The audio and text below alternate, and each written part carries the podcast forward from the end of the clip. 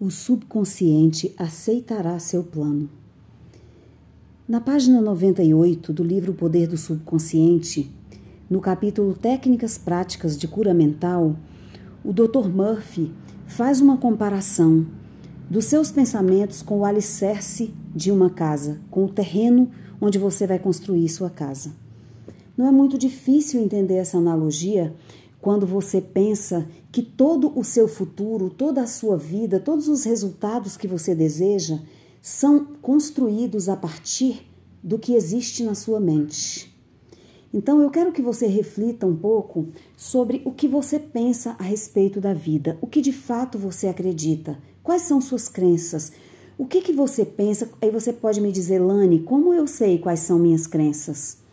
É o que vem de imediato quando você se encontra de frente a uma situação inesperada, uma conta que chega que você não estava preparado, preparada. Qual é o primeiro sentimento que vem? É aquele desespero de meu Deus e agora eu não sei o que vou fazer, eu não tenho dinheiro, eu não posso pagar? Essa é a melhor forma de você entender e reconhecer suas crenças. Normalmente, como as nossas crenças estão no subconsciente, a gente não consegue visualizar no dia a dia, no comportamento da gente, porque elas vêm meio que no automático. Então, a melhor forma de entender e perceber suas crenças é passar a fazer uma autoanálise, observar como você reage diante das situações, porque você vai perceber que muitas vezes você está repetindo seus pais. Muitas vezes você está repetindo coisas que ouviu ou viu na infância. Você não, não participou da situação, mas você assistiu à situação e tirou a sua interpretação e aquilo criou uma crença.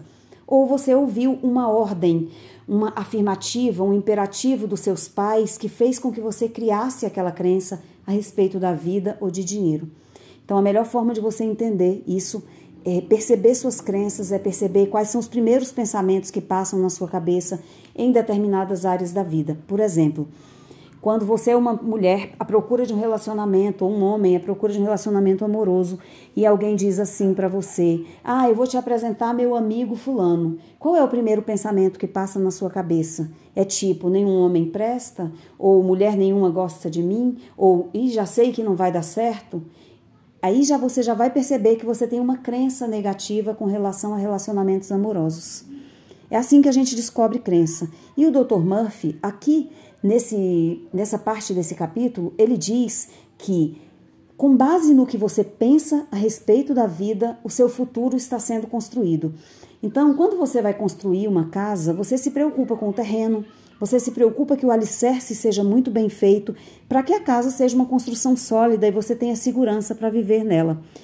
A comparação dele é que o seu futuro é como um prédio que está sendo construído com base no alicerce que você tem hoje na sua mente. Então a pergunta é: qual é o alicerce que tem hoje aí, dentro da sua mente? Como você sente a vida? Como você percebe a vida? Como você vê a vida? Tudo que passa na sua mente com relação à vida está construindo o seu futuro, está gerando resultados. Alguns mais rápidos. Esses são, talvez, a, o alicerce, talvez o primeiro andar, as primeiras paredes do seu prédio.